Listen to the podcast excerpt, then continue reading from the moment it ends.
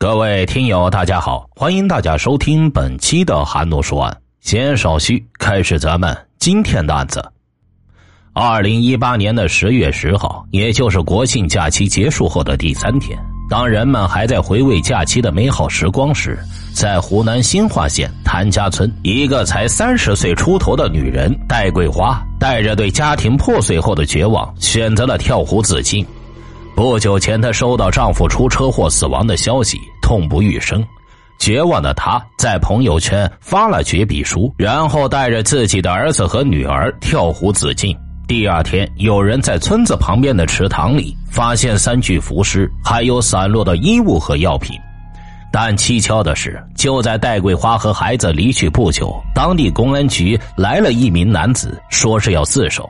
他正是戴桂花的丈夫何志，他不是死了吗？怎么突然又死而复生了？这个男人究竟有什么样的秘密？为什么要来公安局自首呢？事情的起因还要追溯到二零一八年九月十八日深夜，在湖南新化县谭家村，戴桂花正和远在外面打工的丈夫何志打视频电话。你在外面拉货挺不容易的，要好好照顾自己啊。戴桂花对自己丈夫很是心疼啊，放心吧，我是男人，风吹雨淋都不怕。对了，我以后可能不能经常陪在你的身边，把孩子们照顾好。不说了，我挂了啊。何志说道。凭借女人超强的第六感，戴桂花隐约觉得丈夫有什么事情瞒着自己。你是不是出什么事儿了？没有没有，你别担心，我在外面好好的呢。晚安。戴桂花怀着忐忑的心安慰自己，反正丈夫说没事，应该就是自己想多了。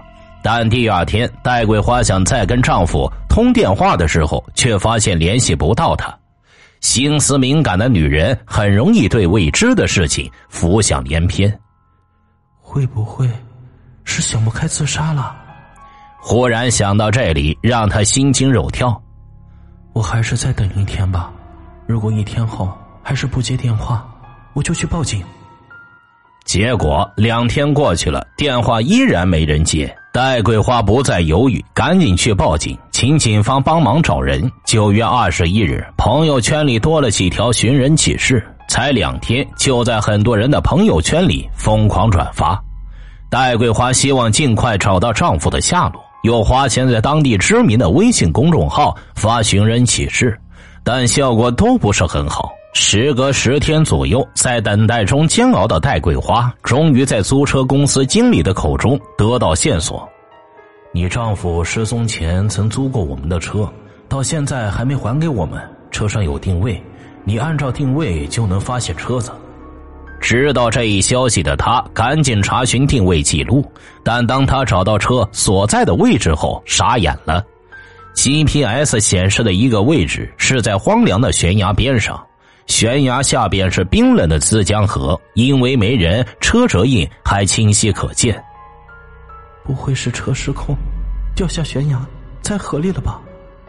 一想到这里，戴桂花双腿打颤，她颤巍巍的走到了悬崖边这个悬崖非常的高，河水正好扶着车的上半部分。这人要是掉下去，肯定凶多吉少。他吓得瘫坐在地上，等回过神后，赶紧联系了警方，把线索上报过去。第二天，民警迅速派遣一支搜救队伍前来打捞，好不容易把车从水里弄上岸，但人们没有发现何志的尸体。戴桂花一下就哭得肝肠寸断。这么深的水，掉下去不是被淹死，就是被水冲走了。就算活下来，半个月时间没吃没喝，也会饿死。当她坚信丈夫死亡后，戴桂花好像失了魂，再也没有走出来过。十月十日中午，这个绝望的女人带着自己的两个孩子走向了附近的池塘边。当何志知道妻子自杀后，觉得家庭的毁灭是自己一手造成的，现在唯有自首才能让自己的精神解脱。他放弃逃跑，主动向公安局民警自首，交代了事情的所有真相。从何志的讲述中，民警了解到，这对夫妻落得今天这个局面，完全是他们自己造成的。二零一三年，二人经人介绍，最后共同走向婚姻，并生育一男一女两个孩子。婚后的戴慧花成了家庭主妇，何志赚钱养家。刚开始，这对夫妻一起去深圳打工，积攒了一些积蓄，但二人对经济没有规划，不会精打细算，经常是超前消费，以至于后来还需要到各大网络借贷平台借钱过日子。二零一六年开始，夫妻二人就分别在多家网络平台上借款，加上花呗、信用卡，不到两年，借款记录居然逐渐从二十次累积到几百次。戴桂花当初的嫁妆值十几万，后来又有国家给每个月农夫征地的补偿款，加上平常打工赚到的钱，少说也能拿出三四十万。对于一个普通家庭来说，这么多钱肯定够日常使用了，为什么还会去网络平台借贷呢？细究起来，原来和戴桂花花钱大手大脚有关系。她经常网购一些华而不实的昂贵女装，但都只穿了几次就不穿了。丈夫何志对妻子的消费也不过问，只顾自己赚钱，但他无论怎么赚钱，都补不了妻子欲望这个大窟窿。后来，因为不堪一线城市的经济重担，他们便从深圳回到了老家新化县。回到老家后，何志做过许多工作，既去过厂里拧螺丝，也做过水产养殖，当过快递小哥。但多年来边赚边花，积蓄没有留下多少。后来经人介绍，开滴滴跑车很赚钱，就乐观的估计自己的还款能力。加上经不住虚荣心的诱惑，用高利贷的方式买了一辆超出他们经济能力范围的豪车。何志以为网约车司机很容易赚钱，但实际上不是。网约车行业竞争也很强烈，他平日里收入撑死了也就三千多，收入也不稳定。收入很低，每月要分期付款，经济压力自然就升高了。为了减轻负债压力，夫妻二人没顾得上想太多，以继续借贷的方式进行还款。殊不知，这种方式让他们直接走向了以贷养贷的恶性循环。网贷的利息比银行高，单笔还款金额也许不多，但多笔累积起来就是一笔很高的数字。这笔数字一下把征地补偿款都吃了进去，因为超前消费和不良借贷方式，很快的这个家庭陷入了用贷款生活的怪圈。二零一七年六月，可爱的女儿出现了癫痫症状，这个病症很难根治，去大城市医院少说也得十几万。现在这对夫妻除了每月还贷款，还要支付女儿两千多的药物费用。何志也曾将女儿的病发布到轻松筹等平台，希望有更多的好心人能够帮助筹款救治自己女儿，但筹到的钱依然不够，甚至花呗借呗的额度都用光了。二零一八年八月，女儿的病情严重了，情急之下，这对夫妻只好将借钱的触角伸向了亲朋好友。但借钱不容易，还钱更不容易。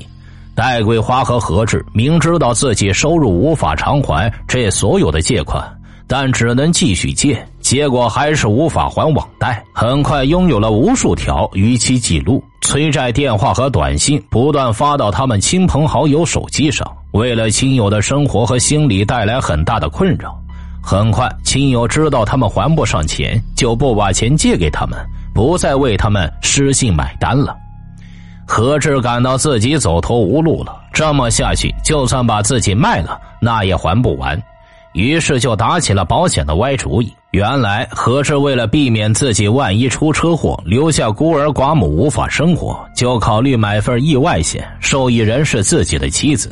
二零一八年九月七日，经过挑选，他选择了百万任我行人身意外险。假如他真的出了事，保险公司可对受益人赔付一百万，一百万足以还完所有贷款，而且还能留有盈余。为了使得结果顺利，他提前做好计划，为假死做好一切布局。九月十六日，他对妻子谎称要去长沙，其实是去自己死亡现场踩点。他沿着资江河观察合适的死亡地点，通过两三天的踩点，最终选取了一处很高的悬崖，悬崖下就是奔流不息的资江河。为了不露馅儿，他将自己车放在一处隐蔽的地方，利用租车公司的汽车进行这场假死。当一切工作都准备好时，九月十八日晚上，他给妻子打电话报平安。九月十九日凌晨，他决定伪造假死现场，先将租的汽车开到这处悬崖边上五米不到的地方，接着人从车里走出来，再从窗户上把档位转换到前进档。手刹一松，汽车自动向前开，直接跌落悬崖。他亲眼看到车滚落到河水中，下半部分逐渐埋进了河水里，然后小心的擦除自己的脚印，逃离现场。他往贵州的方向离去，然后对手机里的消息一律置之不理。假装自己已经消失在了这个世界上，他还提前买了张新的电话卡，伪装成发现跌落汽车的目击者，用新手机号联系当地的蓝天救援队，告诉他们这里的事故。躲在西南边陲的何志本以为事情会按照计划的步骤达到自己想要的目的，但他还是失算了，因为这个假死的计划是自己的想法。他没有跟除自己之外的任何人说过，包括自己的妻子，所以妻子并不知情。他担心妻子守不住秘密，一旦事情败露，结果就拿不到钱了。但他低估了妻子对他情感依赖如此深刻，居然爱他爱到愿意为他赴死的程度。结果是妻子没有领到保险金的赔付，就带着儿子女儿自杀了。家庭破碎了，他也面临着法律的审判。回望戴桂花短暂的三十一岁人生，他从小就是个命苦的孩子。两岁时，自己母亲不幸因病去世；十岁时，父亲也丢下年幼的他离去。他被寄养到奶奶家，二叔一家人也对他进行照顾。长期缺乏父母关爱，寄人篱下的滋味让他心思比同龄人更加敏感脆弱，也提前感受到人世冷暖。原生家庭的不幸让他更加渴望被一个人宠爱着。他曾小学毕业后辍学，跟村里人到南方的厂里打工一年，后来有了点积蓄，才继续上初中。好不容易熬到初中毕业，家里实在无法承担起高中的学费。戴桂花不得不再次辍学。长大后的戴桂花人长得很漂亮，到了该找对象结婚的年纪时，有人曾给她介绍了好几个，但她都不满意。和自己后来的老公何志第一次认识是在二零一二年的秋天。何志看起来很斯文，又很讲礼貌，比之前相亲的对象完全不同，这也激发了戴桂花的强烈好感。两人年纪上也只差了三岁。彼此基本上没有年纪和实际上的隔阂。虽然二人现实只见过一回面，他欣然答应与这个男人相处。后来到了解何志的家庭背景，在农村里中等，家中排行老三。戴桂花的二叔怕自己侄女嫁过去受委屈，对此事并不看好。但戴桂花没有放弃这段感情，反而和何志走得越来越近。最终，两人交往不到半年就筹备了婚礼。因为戴桂花无父无母，这又是戴桂花自己的选择。作为叔父，他也不能多说什么，就只能默默祝福两个年轻人有一个和谐的婚姻生活。婚后，二人的生活还比较满意，每次在外人面前，夫妻都非常的亲密，看起来让别人的家庭心生羡慕。戴桂花因为长期缺爱，一时间被一个爱她的老公这样宠爱着。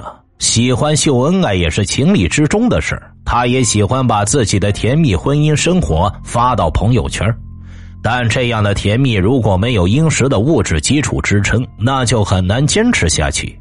婚姻生活比起爱情来，都是柴米油盐。不过戴桂花并没有意识到这一点。即使夫妻俩用高利贷买豪车时，也要将这种建立在借贷基础上的豪华生活发朋友圈虚荣让她和丈夫迷失了方向。婚后，戴桂花生了两个孩子，就辞了工作，专职在家里带孩子，全家的经济来源全靠丈夫何志，理应勤俭持家、精打细算。即使这样，她依旧改不了花钱大手大脚的毛病。这就为家庭的经济危机埋下了祸根。压死戴桂花的并不是经济压力，而是丈夫何志自作聪明的假死，让她的情感支柱彻底倒塌。得知丈夫开车坠崖之后，戴桂花还没来得及知道丈夫的生死，就要一个人面对曾经两个人承担的现实：每月的还款和女儿的抚养。不仅如此，这个年轻女人还要承担何志家人的责怪。金钱的压力可以靠时间和工作慢慢偿还。但精神、情感、心理上的压力，此时全部压在她一个弱女子身上，她能怎么办呢？被逼到走投无路的戴桂花，打算外出找份工作，将儿子和女儿的监护权交给他们的爷爷奶奶。但爷爷奶奶不让他走，除非签下一份寄钱的保证协议书，要求戴桂花每月将打工赚来的钱交出三千块给他们。戴桂花从小寄人篱下，受尽了冷眼。公公婆婆如此对待她，在她看来简直是看不起她，毁了他的自尊。不能打工就不能还钱，不能还钱就忍受各种催款电话的骚扰。女儿病情发作时无助，以及亲朋好友的冷嘲热讽，让他深感绝望。何志啊，你在哪里呀？你太狠心了，丢下我一个人就这么走了。你让我一个人。怎么才能把两个孩子带大，把所有的钱还完呢？但是没有人回答他。就这样，万念俱灰下，他只能以死谢罪。他用尽自己最后的力气，在朋友圈发了一则绝笔书，就打算就此离去。